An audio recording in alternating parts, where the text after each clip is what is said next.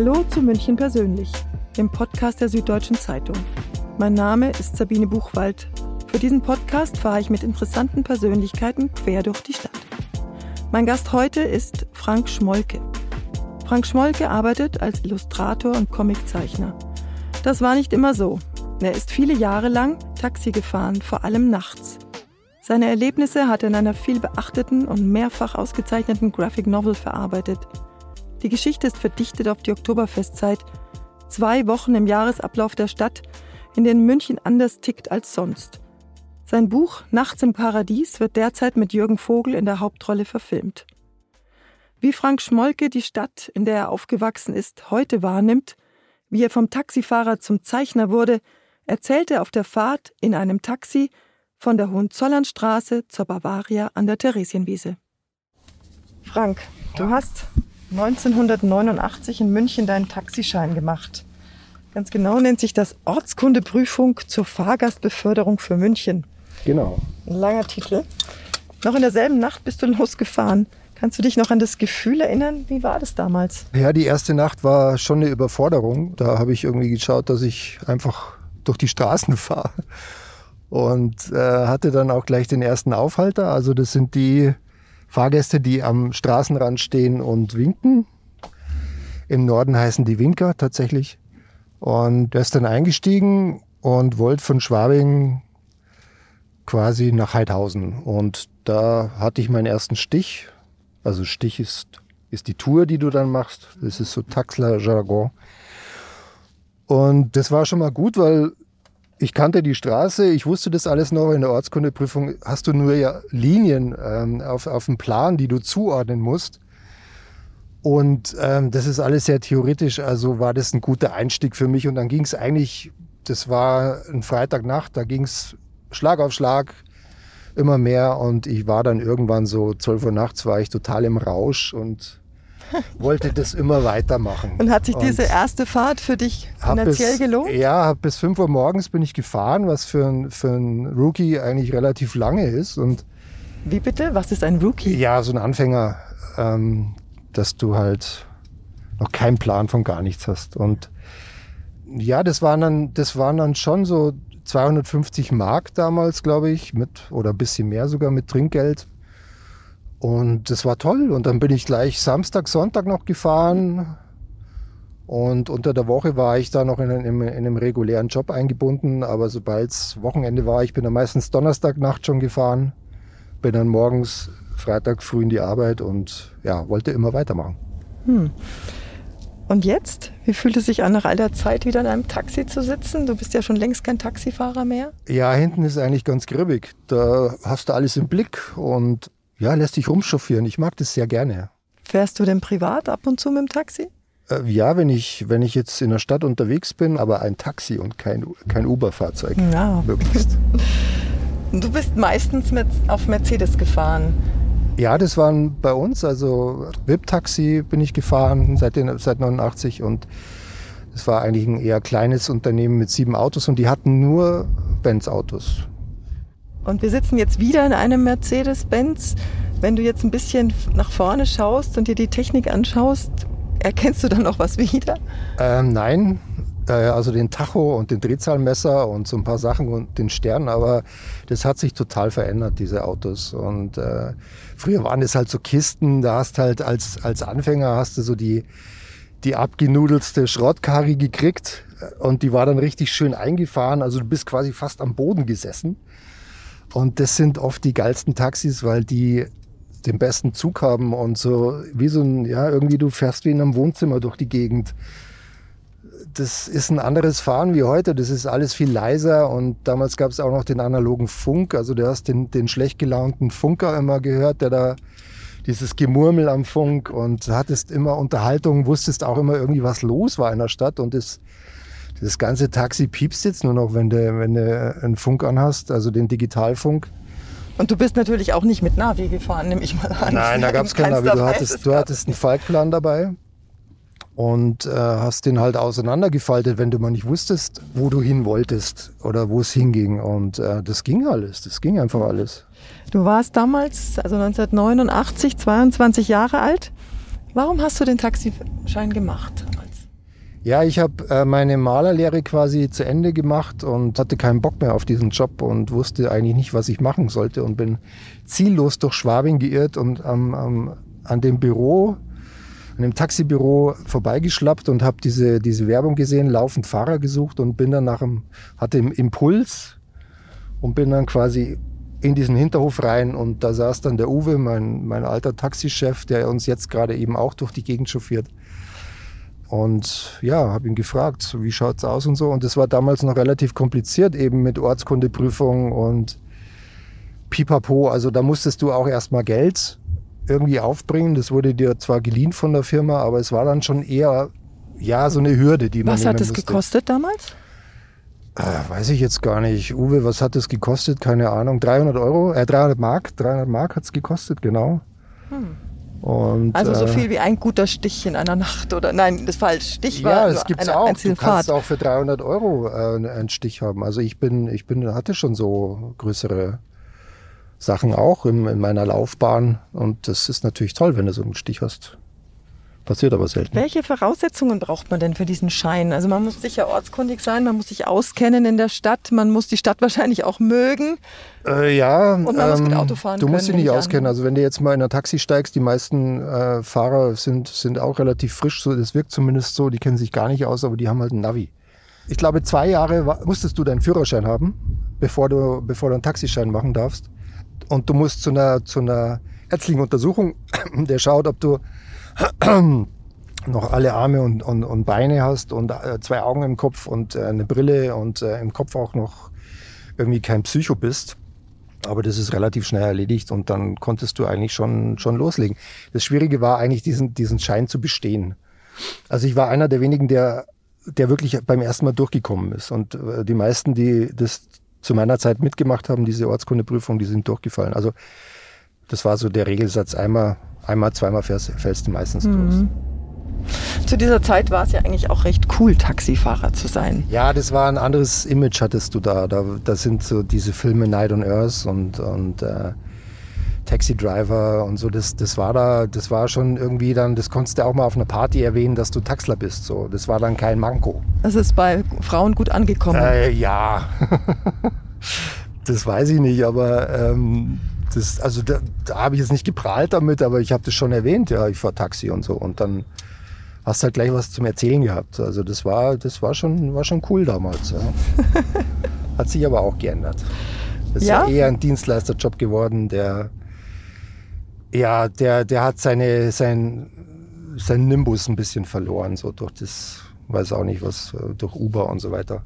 Frank, du bist ja vor allem nachts gefahren und hast ja auch darüber eine Graphic Novel geschrieben. Da lernt man eine Stadt aus einer ganz anderen Sicht kennen nachts als untertags, nehme ich an. Wie ist denn München bei Nacht? Kann total langweilig sein. Das kann so sein, dass da gar nichts los ist. Also München ist auch mal echt eine Wüste. Aber wenn jetzt Messe ist oder, oder Wochenende oder eben die Wiesen, dann ist der Teufel los.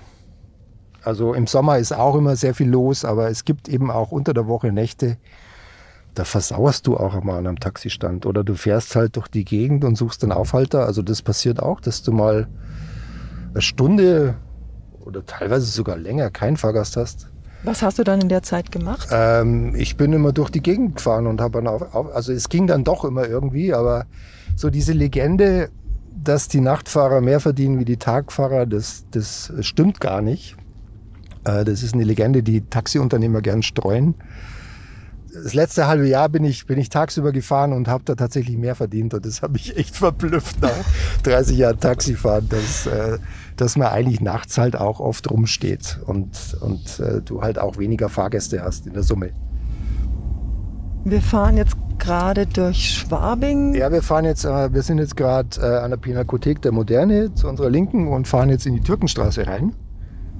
Ah, Türkenstraße, Univiertel. Univiertel. Äh, hier in der Nähe, Nähe bin ich aufgewachsen, äh, also parallel dazu in der Hessstraße. Das war so meine Hut. ah, dann kennst du dich also richtig gut aus. Ja, hier habe ich mich viel rumgetrieben. Also es war in den 80er Jahren war das eine total geile Gegend und ja, das ist es jetzt auch noch, aber es ist so ziemlich überlaufen und die Lokale haben sich verändert. Es ähm, sind viel mehr Menschen wie damals. Und äh, ja, da bin ich natürlich jetzt ein bisschen raus, aber das ist eine schöne, eine schöne Ecke, wo auch noch was passiert so. Aber es ist natürlich auch, das Geld ist hergezogen und das hat es ein bisschen mhm. verändert auch alles. Mhm. Hast du das Gefühl, es ist unsicher geworden? Unsicherer nicht, nein obwohl die Menschen heute aggressiver sind wie damals. Also das ist so mein Empfinden, weil wenn jetzt irgendwie oft siehst du ja so Männergruppen mit Bierflaschen in der Hand, das, das verstehe ich ja gar nicht. Dieses, diese, diese jungen Männer, die, die unterwegs sind und an ihrer Bierflasche zuzeln, also das hat ja auch was, weiß ich nicht. Hattest du denn als Taxifahrer Angst? Hm, Angst jetzt. Und wie schützt man sich denn? Nicht, da? also es gab mulmige Situationen. Also du, ja, ich hatte so, ein, so eine äh, ja, wie soll ich sagen, ähm, ich hatte so ein bisschen mein System, dass ich die Leute nicht bedränge, dass ich nicht aufdringlich bin, dass ich nicht das Quatschen anfange. Also du musst, du musst halt schon immer schauen, dass du defensiv bleibst, aber du musst es schon ausstrahlen, dass du der Chef im Taxi bist. Also wenn jetzt hier einer einsteigt und fummelt sofort an der Mittelkonsole rum, weil ihm die Musik nicht gefällt oder weil er die Heizung aufdrehen will oder was, dann sage ich ihm, was das soll. Ja, er ist hier Fahrgast und er hat jetzt nicht an, an, hier an der Konsole rumzufummeln. Und das musst du schon ausstrahlen. Und wenn jetzt einer, wenn jetzt Leute aggressiv sind, dann versuchst du halt defensiv zu sein und da nicht drauf einzusteigen, weil meistens ist es nicht persönlich. Die wollen einfach dann Dampf ablassen. Und äh, das ist natürlich dann der Alkohol im Spiel, gerade in der Nacht sehr oft. Da sind die Leute enthemmter und da muss man auch aufpassen natürlich dann. Haben denn Taxifahrer immer eine Gaspistole dabei oder ein Pfefferspray? Ich hatte nie was dabei. Also ich kenne Kollegen, die hatten Knüppel unterm Sitz oder eben ein Pfefferspray. Aber ich hatte nie was dabei und äh, ich hatte einmal ein Gerangel mit dem Fahrgast, der abgehauen ist, der nicht bezahlen wollte. Und das sollte man gar nicht machen, weil das kann ja richtig blöd ausgehen, dass der dich dann entweder niederschlägt oder, oder ein Messer dabei hat. Also das soll, also wenn einer abhaut, lass ihn laufen. So. Kommt es öfters vor? Mm, ja, mir ist es in meiner Taxilaufbahn ist mir das zweimal passiert, dass einer ausgestiegen ist, abgehauen ist. Und beim ersten Mal bin ich ihm hinterher und beim zweiten Mal habe ich mir gedacht, scheiß drauf. Und habe ihn einfach laufen lassen. Und ähm, in der Regel bist du, wenn dich jetzt einer ausräumt, also Überfall im Taxi, dann gib ihm sofort den Geldbeutel, du bist versichert. Also da zahlt jeder Taxler zahlt pro Schicht drei Euro Versicherung, so war das zumindest zu der Zeit, wo ich noch gefahren bin. Und äh, damit bist du abgesichert und gib ihm, gib ihm alles, was du hast. Der soll nur raus aus dem Auto. Ja. Du bist ja kein Taxifahrer mehr. Nein. Das muss man Nein. dazu sagen und immer, immer wieder betonen. Du hast deine Erlebnisse in einer Graphic Novel verarbeitet. Vielleicht muss man noch kurz erklären, was eine Graphic Novel ist. Magst du das machen? Graphic Novel ist einfach ein Comic für Erwachsene mit, mit, ähm, mit manchmal schwierigeren oder, oder, oder komplexeren Themen. Aber es ist eigentlich von den, von den Buchverlagen so lanciert, von den Comicverlagen auch, dass das im, im, im Buchladen jetzt nicht auf dem Grabbeltisch bei den Comics landet. Das ist leider immer noch so in, in, in Deutschland, dass der Comic nicht so einen guten Ruf hat. Und äh, seitdem geht es den Comics auch besser, seitdem es Graphic Novels gibt. Aber es gibt auch viele Comics, die sich Graphic Novel nennen und das ist einfach, da ist halt auch viel, viel nicht so gutes Zeug dabei. Wie viel ist denn von dein, in deinem Buch tatsächlich erlebt, autobiografisch? 50-50 vielleicht. 60-40. Also diese, diese Crime-Story, die habe ich so in, in Teilen, so den Anfang so ein bisschen mitgemacht, aber das, da bin ich dann natürlich in die Fiktion gegangen. Aber ähm, es sind viele Sachen wirklich so passiert, auch im Taxi. Also wenn man das liest, bekommt man ja schon so ein bisschen Angst, Angst und Respekt, sag ich mal, wenn man mit dem Taxi fährt, Respekt vor den Fahrern, die sich das antun, letztlich immer wieder neue Leute in ihr Auto zu lassen. Das ist ja auch schon eine, das Brechen einer Intimsphäre. Hast du das auch so empfunden? Ja, ich habe es in der Geschichte natürlich komprimiert. Also das ist, dass du mal so eine Nacht hast, wo so viel passiert. Das kann passieren, aber mir ist es so noch nicht passiert in der Art, aber im, im, in der Strecke dann schon. Also ich habe natürlich das eben zusammengepresst und da die Essenz, die Essenz von so einer Nacht rausgepresst. Aber darauf musst du dich einstellen, dass da eben einer reinkommt, der dann auch eine andere Energie hat oder auch mal riecht oder laut ist oder Aber eben, also ich muss schon dazu sagen, jetzt mal, um nicht zu sagen, das ist alles total abgerockt im Taxi. Die, die meisten Fahrgäste sind echt nett oder normal. Ja. Du hast halt immer so einen so einen Deppen dann irgendwann, mindestens einmal pro Woche. Wenn, ich, wenn du Pech hast, hast du den auch ein paar Mal in der Nacht. Ähm, das passiert dir einfach, aber es, geht, es ging auch um die lange Zeit, die ich im Taxi unterwegs war und dass du dann irgendwann halt auch dich abschleifst. So. Und nachts im Taxi, das kann der einsamste Platz auf der Welt sein. So, so kann man sich fühlen, wenn es einem nicht gut geht. So. Weil die Leute, die jetzt zu dir reinkommen und mit dir Konversation machen, die sind nach einer Viertelstunde in der Regel wieder draußen und die siehst du nie wieder.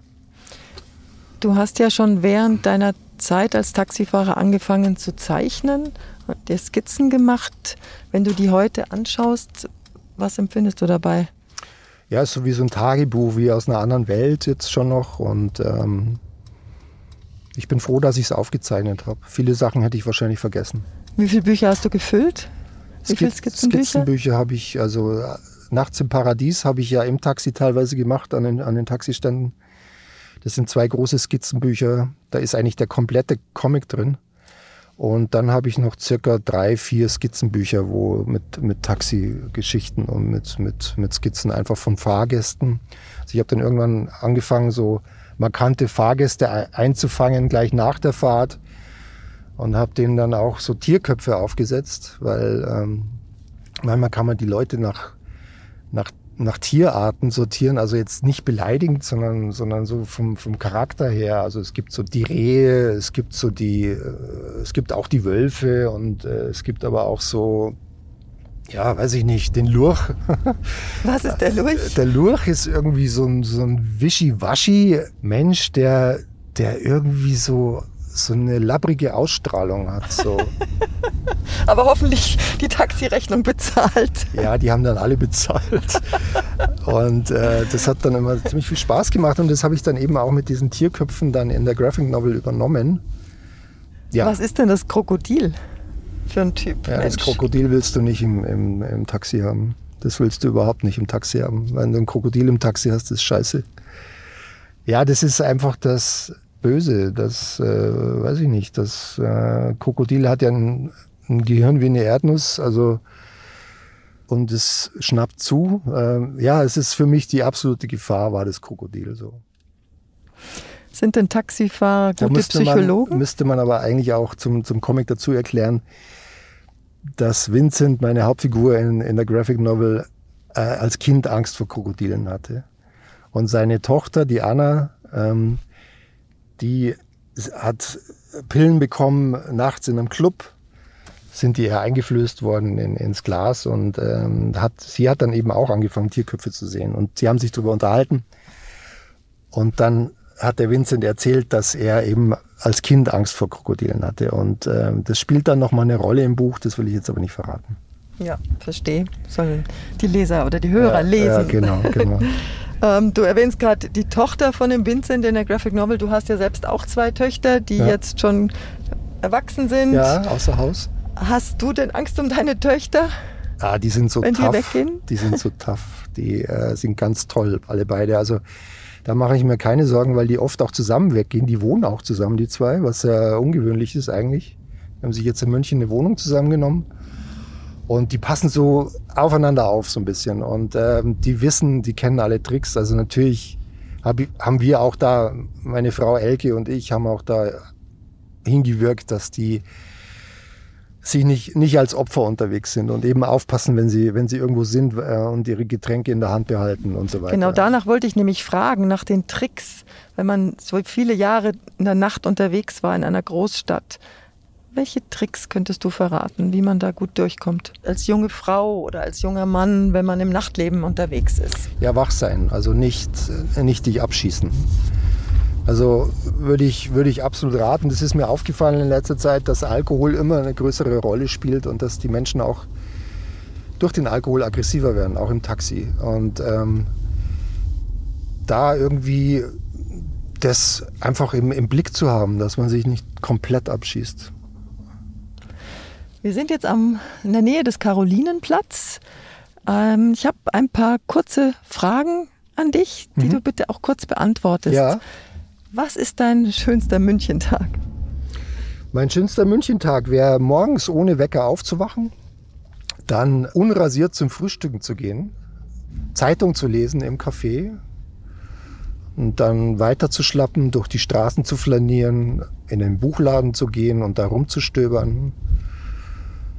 Zum Mittagessen, zu einem guten Italiener, eine Kleinigkeit essen und dann nach Hause ein Nickerchen machen, und dann mit dem Radl an die Isar von mir aus und äh, da ein bisschen rumfläzen und ein Buch lesen und abends mit Freunden ins Kino gehen und danach noch zum Essen und dann die Nacht lang werden lassen. Ein vollgepackter Tag. Ja, das wäre schön. Ein Lieblingslokal. Das war früher, also da sind wir jetzt gerade durchgefahren durch die Türkenstraße. Das war früher in der Türkenstraße das La Bohème. Das gibt es leider nicht mehr, da ist jetzt ein anderes Lokal drin. Ähm, da konnte man auch als Taxler morgens um vier hast du da halt die Rigatoni Provinzial gekriegt. Und die haben richtig gut geschmeckt. Und das war so ein, so ein halber Franzose. Und der hatte tatsächlich bis vier, fünf Uhr morgens hatte der, hatte der zu essen. Und ähm, da haben wir uns sehr oft getroffen. Das war mein Lieblingslokal. Dein Lieblingscomic-Held? Oh, da gibt's so. Also ich bin jetzt nicht mit, mit, äh, mit den Superhelden so konform. Das ist nicht so meins. Ich fand äh, Clever und Smart fand ich ganz cool damals und äh, Corto Maltese fand ich immer sehr schön von Hugo Pratt äh, und äh, ja dann mein Vincent äh, aus Nachts im Paradies. Muss man denn als Comiczeichner nicht ganz viele Comics gelesen haben? Ja, ich habe ganz viele Comics gelesen, aber viele Comics habe ich mir auch gedacht, die sind einfach schlecht erzählt. Also du bist das, also kritisch. Ja, ich bin, also jetzt mit den Jahren bin ich kritisch geworden. Aber es gibt auch ganz tolle Comics. Aber es gibt halt auch viele Comics, die sind nach meinem Dafürhalten nicht so gut erzählt. Vielleicht toll gezeichnet. Nachts im Paradies ist ja nicht dein erstes Buch. Du hast schon mehrere gemacht. Trabanten zum Beispiel mhm. über, ein, über die Jugend in München. Mhm. An welchem Projekt sitzt du denn jetzt gerade? Kannst du was verraten? Ja, ich sitze gerade am zweiten Teil vom äh, Augensammler. Da habe ich ja den ersten Teil jetzt letztes Jahr gemacht und äh, der war sehr erfolgreich und ist auch unter den, also unter meinen Fans gut aufgenommen worden und unter den Fans von Sebastian Fitzek. Das ist eine, eine, eine Romanadaption. Ähm, und da mache ich jetzt aktuell den zweiten Teil, äh, den Augenjäger. Und ja, aber ich bin an einem schönen neuen Projekt gerade auch dran, da hat die Archäologische Staatssammlung, die ist momentan im Umbau bis 2024. Die haben mich angefragt, ob ich eventuell eine Dauerausstellung illustrativ begleite mit, also mit meinem Pinselstrich, mit meinem schwarz-weißen Pinselstrich. Und das war eine, so eine tolle Anfrage und ähm, da durfte ich eben auf die Baustelle, haben mir das angeguckt, das ist wirklich beeindruckend. Und da gibt's dann, da gibt's so eine Art Totenraum, da geht's viel um Bestattungen von der, von der Urzeit bis zum frühen Mittelalter. Und da liegt auch unsere berühmte Moorleiche drin, unsere Münchner Moorleiche. Und da darf ich neun so große Paneele wahrscheinlich illustrieren. Und das, sind wir, das ist halt alles noch im Fluss. Wir, wir reden da jetzt viel miteinander und, und schauen, wie wir es genau machen können. Aber das ist was, was mich sehr freut und was ich sehr gerne machen würde. Das ist ja auch ein toller Erfolg. Irre, irre. Also für mich, das ist auch un unglaublich, was so die letzten drei Jahre bei mir beruf beruflich so, so abgegangen ist. Seit wann weißt du denn, dass du so ein irres Talent hast und Erfolg, der Erfolg stellt sich ein, klar, aber seit wann traust du dir zu, ganz davon zu leben? Das war eigentlich 2001. Da, da ging das so langsam los, aber da hatte ich kaum Illustrationsjobs und es war wirklich eine Quälerei. Bin dann viel Taxi gefahren und so richtig meine Stimme gefunden, meine Erzählerstimme habe ich erst mit Trabanten gefunden.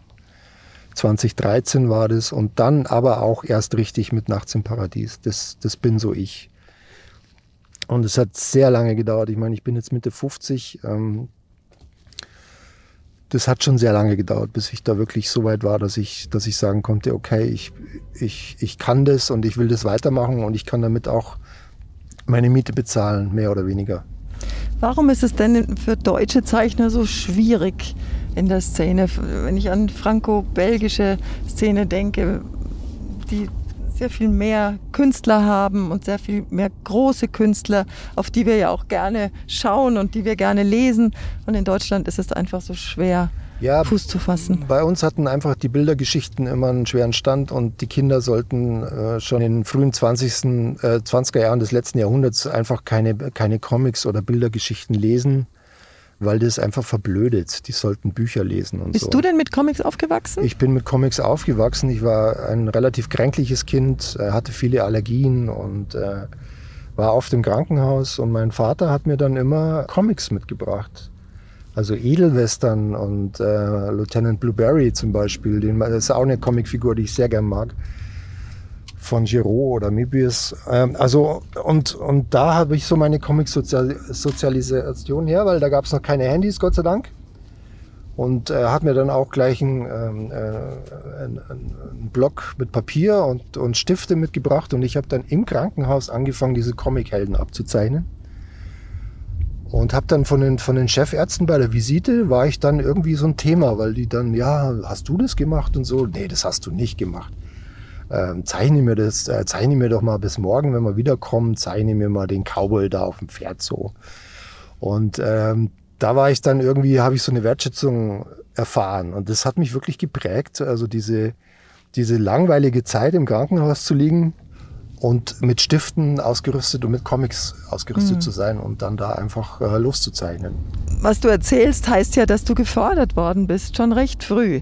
Nein, gar nicht. Also mein so? Vater hat mir Comics besorgt und Stifte und meine Mutter fand das alles ganz toll, was ich mache, aber ich habe keine Förderung erfahren in dem Sinne. Also was hättest du dir gewünscht? Noch mehr? Naja, auf eine Kunstschule zu gehen oder so. Das, da, hat, da hat aber meine schulische Bildung nicht gereicht und das Geld bei uns für eine Privatschule hat da auch nicht gereicht. Also das konnte ich leider nicht machen. Ich musste, ich musste schauen, dass ich das selber so für mich immer mache. Und schön ist eigentlich, bis vor der Pandemie habe ich noch Comic-Workshops an der Mittelschule bei uns äh, in der Nähe gemacht und hatte da wöchentlich immer Kids ähm, und habe mit den Comics gezeichnet und ähm, die sind dann teilweise über die Jahre, also die sind von der fünften bis zur zehnten immer wieder gekommen teilweise und ich konnte dann so eine Entwicklung äh, beobachten. Und es ist, ist halt eine Mittelschule und die wollten dann auch immer was mit Comics machen und Comiczeichner werden. Und dann habe ich ihnen halt gesagt, ja, das, das, das geht schon. Aber es ist ein langer, es kann ein langer, langer Weg sein. Du scheinst mir jemand zu sein, der viel Geduld hat. Ist das korrekt? Mm, ja, du kannst, das ist auch eine Selbstausbeutung ein bisschen. Ich wollte das unbedingt. Also das war, ich habe es nie so in, in Worte oder in Gedanken so richtig gefasst. Das war eher so ein Gefühl in mir. Ich will das machen und ich kann das. Und ich kann das auch vielleicht sogar besser wie einige andere. Und das, hat, das war eher so ein Feuer, das da immer so gebrannt hat. Du hast vorhin ja erwähnt, dass man Comics vor allem gut erzählen muss. Also es gehören mehrere Talente dazu. Also es, funkt, also es kommt auf den Comic an und auf das Thema auch. Und ja wie komplex es ist. Und äh, also ich will da jetzt nicht irgendwie ein Dogma aufstellen, von wegen, ich, ich, kann, ich kann Comics erzählen. Ähm, das, ja, mir fällt es halt nur auf, dass, dass es manchmal irgendwo vom Rhythmus nicht stimmt. Du musst halt so einen gewissen Kodex einhalten beim, beim Comic erzählen. Die Sprechblasen, die Panels, äh, vor allen Dingen der Zwischenraum zwischen den Panels, die Zeit, die vergeht. Also das, was nicht erzählt wird, das nicht zu sehen ist, aber erzählt wird, so muss man genau. sagen. Genau, und am schlimmsten finde ich Comics, die eigentlich so Sprechblasenwüsten sind, äh, mit so total zugelettert mit Text. Da denke ich mir, das, das, das ist doch kein Comic. Das ist, da kannst du ja gleich irgendwie, weiß ich nicht, ein Buch illustrieren oder so. Ja, also man muss halt dann, was kann man, was erzählt man, was lässt man weg? Es ist, es ist ja wie beim, beim Film, du, du schneidest es dann nochmal zusammen, da musst du deinen Leser, die Leserin irgendwie dabei halten, dass, dass es sich nicht langweilt so. Also ich wollte immer dieses Filmische erzählen. Also ich wäre auch sehr gerne, hätte ich mal Regie geführt oder habe mich immer sehr für Filme interessiert und mich hat immer interessiert, wie spannende Filme oder Filme, die mich packen, wie sind die strukturiert, wie sind die erzählt. Hast du einen Lieblingsfilm? Hast du einen Film, den. Oh nein, ich habe so, viel, so viele Lieblingsfilme. Erzähl von einem, ähm, der dich ähm, beeinflusst hat. Ja, natürlich. Taxi Driver ist, ist natürlich auch ein Film, wo ich ähm, mir gedacht habe, ich will das mal wissen. Ich will mal Taxi fahren. Den habe ich gesehen, da war ich 17 oder so. Und das ist natürlich eine ganz brutale Kiste, Taxi Driver, aber er ist genial erzählt und ähm, ja, gibt es ganz viele, ganz viele Filme. Night on Earth ist auch ein super schöner Taxi-Episodenfilm. Aber jetzt nicht nur Taxifilme, sondern ja, fällt mir jetzt echt keiner ein, weil es, weil es so viele gibt. Du bist wahrscheinlich in letzter Zeit auch nicht allzu eine, oft ins Kino gegangen. Es gibt eine super, super Serie momentan, uh, Better Call Saul. Das ist wirklich eine der besten Fernsehserien, die ich jemals gesehen habe. Und ich gucke viele Serien und Filme. Die ist genial erzählt. Das ist großes Fernsehen, wirklich. Ich liebe diese Serie und, und das ist Erzählstruktur. Klar, bei einer Serie hast du, hast du viel mehr Raum und, und, und kannst die Figuren besser entfalten lassen und, und äh, kannst, kannst einfach mehr erzählen, mehr Figuren einbauen und so. Und, äh, aber die ist wirklich großartig erzählt, ganz toll. Dein Buch Nachts im Paradies wird jetzt auch verfilmt. Ja, Wahnsinn, oder? Mit Jürgen Vogel ja, in der irre. Hauptrolle. Wie viel Einfluss hast du da drauf? Wie das dann erzählt wird, wie es dann am Ende aussieht? Das macht der ähm, Matthias Glasner. Der hat aktuell das Boot, die zweite Staffel gemacht und einen Film, der mich auch wirklich beeinflusst hat und mich monatelang beschäftigt hat. Der freie Wille ähm, von 2005 oder 2006 ist der, glaube ich, schon älter, mit dem Jürgen Vogel auch. Und der hat wirklich mit mir eigentlich viel kommuniziert. Also wir hatten ein paar Calls zusammen und wir haben uns viel geschrieben. Und er hat mir auch immer die, die aktuelle Drehbuchfassung gezeigt, die er gerade hat. Also seine Vision von Nachts im Paradies. Es soll ja eine Serie werden. Und also ich habe ihm das nochmal klar gemacht, dass das eigentlich meine, meine wichtigste künstlerische Arbeit ist, ist dieses Buch, weil das ist ein Riesenteil von meinem Leben. Und der Matthias zieht es jetzt irgendwie anders auf. Ähm, zu viel möchte ich jetzt auch nicht verraten, aber es wird, ja, es soll, es soll so eine, also ich glaube, er nimmt, die nehmen das schon alles sehr ernst. Es soll so eine, so eine Mischung aus äh, The Joker, also aus dem neuen Joker und äh, Euphoria werden. Das ist auch eine richtig gute Serie, eine amerikanische. Und der hat, der, der hat eine Vision davon. Und ich bin so gespannt, wie das dann im Endeffekt aussieht. Also ich habe da Mitsprach, äh, so ein Mitspracherecht, aber das letzte Entscheidungsrecht hat natürlich die Produktion. Und äh, was ich bis jetzt gesehen habe und gehört habe und wer da alles mitspielt. Ähm, Birgit Minichmeier. Lea Drinder, also ganz irre Schauspieler auch. Und äh, das kann eigentlich nur gut werden. Das ist so, ich lasse es jetzt noch mal ein bisschen so, ich halte es ein bisschen weg von mir weil ich es immer noch nicht ganz überreiß, dass das tatsächlich passiert. Beim Zeichnen hatte ich irgendwann die Vorstellung, ja, das wünscht sich jeder Comiczeichner oder fast jeder, dass wir, wenn das verfilmt wird, wer spielt denn da die Rolle von deiner Hauptfigur? Und mir fiel echt sofort der Jürgen Vogel ein, als allererstes. Grandios. Und ähm, als ich dann den ersten Call hatte, hat mich der Matthias gefragt, ja, hast du noch einen Wunsch oder so? Es fällt ja noch was ein. Da habe ich gesagt, ja, ich hätte gern äh, einfach so auf blöd, habe ich das gesagt. Jürgen Vogel äh, als Vincent. Ja, ich frage ihn mal. Und, und da wusste ich, äh, wusste ich noch nicht, dass die zwei eine Produktionsfirma zusammen haben und alte Freunde sind. also das wusste ich tatsächlich nicht. Und äh, dass sich das alles so fügt, das ist für mich total unglaublich. Fantastisch. Ja. Also ähm, du wirst richtig berühmt werden, nehme ich mal an, weil das Nein, also, äh, das, ganz bald. Ich habe neulich, ich war neulich berühmt. beim Hautarzt. Das kann ich vielleicht kurz, kurz erzählen so, zur Kontrolle, weil ich so ein, so ein hellhäutiger Typ bin. Und dann hat die, hatte ich eine neue Hautärztin und die hat mich gefragt, was machen Sie denn beruflich? Und mir, mir schoss dann so raus, ich bin Comiczeichner. Das habe ich das allererste Mal als Beruf angegeben. Sonst habe ich immer Illustrator angegeben. Und sie sagte dann, ah ja, dann sind Sie ja richtig berühmt. Aber du bist als Comiczeichner in Deutschland bist du nicht berühmt. Ralf König ist berühmt irgendwie. Und es gibt viele gute Zeichner, aber die sind nicht berühmt. Also berühmt ist dann, ist dann was anderes. Das hat einfach nur nicht das Standing wie jetzt, sagen wir mal, ein Romanautor auch. Comics und Graphic Novels sind immer noch irgendwie so ein Randmedium, äh, das immer mehr wahrgenommen wird, das stimmt, aber äh, man wird da nicht berühmt, nein. Wahrscheinlich braucht es den Erfolg im Ausland, um dann in Deutschland berühmt zu werden oder bekannt. Ja, das könnte sein. Könnte sein, aber ich glaube nicht, dass du als Comiczeichner, also wirklich Ralf König fällt mir da ein, ist übrigens auch ein großartiger Erzähler. Da rutscht man einfach so durch durch die Comics, das ist irre. Und Ja, der ist für mich berühmt, weil er schon, weil er so eine Koryphäe ist. Und äh, ja, also ich, ich, könnte jetzt viele gute, gute Zeichner, die auch gut erzählen, äh, aufzählen, aber. Naja, es geht ja hier um dich, um Frank Schmolche. Genau, es geht nur um mich. Wir fahren jetzt gleich durch den Paul-Heise-Tunnel, der ja mittlerweile blau leuchtet. Früher eigentlich so ein Horrorort war, oder? Hast du den anders in Erinnerung? Hast du den besser in Erinnerung? Ja, da bist du jetzt durchgerauscht. Bevor du reingefahren bist, hast du das Fenster zugemacht und auf der anderen Seite hast du es wieder so aufgemacht. hat. Und äh, ja, das ist halt eine unschöne Unterführung. Aber mein, also krass war auch, da waren immer vorne rechts waren die Obdachlosen. Da war, war so eine Art Kiste, so eine, ich weiß nicht, da war glaube ich Salz drin für, für den Winter. Und da sind dann die Obdachlosen draufgelegen. Also das war fast noch im Tunnel drin, also direkt neben dem Eingang. Und ja, also ich fahre jetzt hier das erste Mal durch, seit langer Zeit, muss ich gestehen.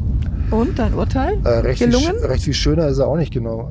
Gut, der ist halt jetzt blau. Und ein bisschen breiter, glaube ich sogar. Er ist breiter. Und da war diese Kiste, siehst du da, wo die Stangen?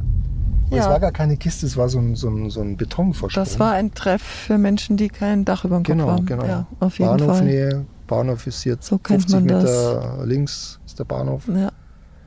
ja, der Bahnhof hat bestimmt auch ganz viele Geschichten zu erzählen oder die Gegend hier. Ja, ich habe mich immer Bahnhof Mitte gestellt, wenn ich am Bahnhof war. Weil Bahnhof Süd und Bahnhof Nord, das war immer so ein Taxistandchaos. Da hast du nie gewusst, wo, wer bist du, wo bist denn du jetzt? Welche, wie, der wievielte bist denn du jetzt? Weil es gab drei oder vier Reihen teilweise und äh, das ging dann, am Bahnhof geht es eigentlich immer schnell. Deswegen bin ich immer Bahnhof Mitte gefahren und ja, da gab es schon irre Geschichten. Also da sind mir mal echt so vier so schräge Vögel eingestiegen. Die sahen echt furchteinflößend aus. Und mit denen bin ich nach Riem gefahren, da zum alten Flughafen. Und die waren so nett, die vier. Das waren total coole, nette Typen, die einfach vogelwild ausschauen. Ich, ich denke immer, ich habe Menschenkenntnis und man sieht den Leuten gleich an, wie die unterwegs sind, aber das stimmt überhaupt nicht. Also mir ist schon oft passiert, dass die Leute, die wirklich abgerissen oder, oder wild aussahen, dass die dann wirklich freundlich und nett waren. Und wer eigentlich meistens nett ist, das, die kriegst du halt leider nur tagsüber meistens. Das sind ältere Menschen. Die geben meistens ein gutes Trinkgeld und, und sind, also die, die haben einen Respekt für den, für den Beruf. Das klingt wie ein Klischee, aber das war so meine Erfahrung. Apropos Trinkgeld im Nachwort deines, deines Buches, rätst du den oder empfiehlst du den Lesern doch bitte immer ein gutes Trinkgeld zu geben, wenn sie Taxi fahren.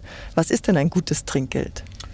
Ja, gutes Trinkgeld ist natürlich mindestens 10 Prozent vom, vom Fahrpreis, wobei das jetzt, ja, es kommt also, wenn ich jetzt einen kurzen Stich habe, also man muss sich überlegen, wenn man ähm, zum Beispiel als Fahrgast eine kurze Strecke fährt und am Taxistand am, beim ersten Taxi einsteigt, dann steht dieses Taxi vielleicht schon eine halbe oder dreiviertel Stunde und wartet auf einen Fahrgast und du hast dann eine Fahrt von 7,75 Euro oder was. Und wenn ich so eine Fahrt machen würde, dann würde ich dem Fahrer mindestens, sagen wir mal, 12, wenn er sehr nett ist, einmal 15 Euro Trinkgeld geben. Das ist aber schon viel. Aber das kommt dann immer auch auf den Fahrer an, wie, oder die Fahrerin, wie, es gibt ja auch viele, immer mehr Taxifahrerinnen. Nicht 12 oder 15 Euro Trinkgeld, sondern auf 12 oder 15 Euro aufrunden. Ja, meine ich, das, das, meine, das wollte ich damit sagen. Ja. Also von 57 jetzt mal auf 12 auf jeden mhm. Fall bei so einer kurzen Fahrt, mhm. weil der muss sich dann wieder anstellen und, und wartet wieder oder muss schauen, dass er irgendwo einen Aufhalter kriegt. Jetzt kommen wir zur Bavaria. Ja, fahr da mal links rein, Uwe, genau. München.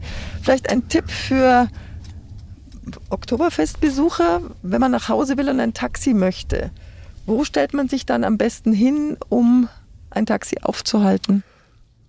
Da kann ich dir echt keinen Tipp geben. Also, ähm, weil das immer anders ist. Du musst dich streuen. Also ich würde auf jeden Fall, wenn ich jetzt hier in der Nähe wäre, so bei der Bavaria, da würde ich schauen, dass ich so zur Potschi-Straße vorkomme und dass ich mir dann ein, ein Taxi schnapp, das gerade zur Wiesen fährt, weißt du. Aber du musst weg von der Wiesen. Also erster Tipp, schau, dass du zu Fuß wegkommst von der Wiesen. So die nächste, nächste Hauptstraße. Und da kannst du dich irgendwo hinstellen an der Ampel und da fahren die dann vorbei, weil die fahren ja alle dann zur Wiesen. Und bei der Wiesen ist es oft so, du kommst als Taxler gar nicht zur Wiesen hin, du wirst schon vorher irgendwie abgegriffen. So.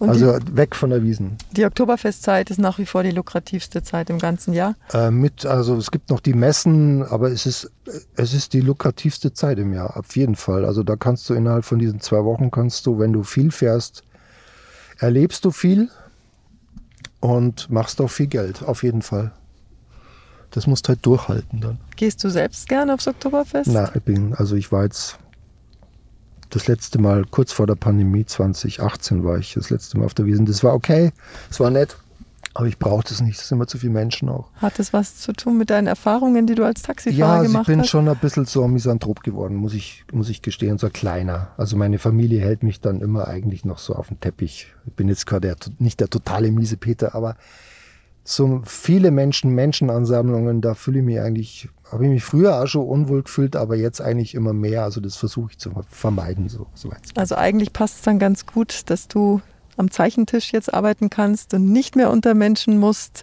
Ja, das ist auch ein totaler Luxus, das muss ich auch mal sagen. Also ich bin ja als Handwerker, ich habe als Handwerker angefangen, als Maler und Lackierer und äh, also ich weiß, was, was Dienstleisterjobs sind und durch das Taxifahren auch. Und dass ich das jetzt machen kann und damit mein Geld verdiene und dass, dass es Menschen gibt, die, die, das, die das mögen, die, äh, die das wollen und die meine Sachen kaufen, das ist für mich der absolute Wahnsinn. Das kann ich, das kriege ich immer noch nicht in den Kopf.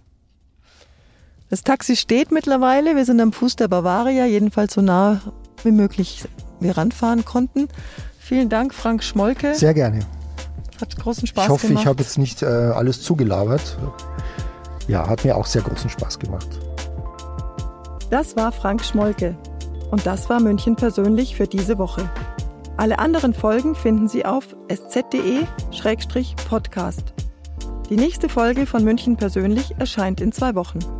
Vielen Dank fürs Zuhören.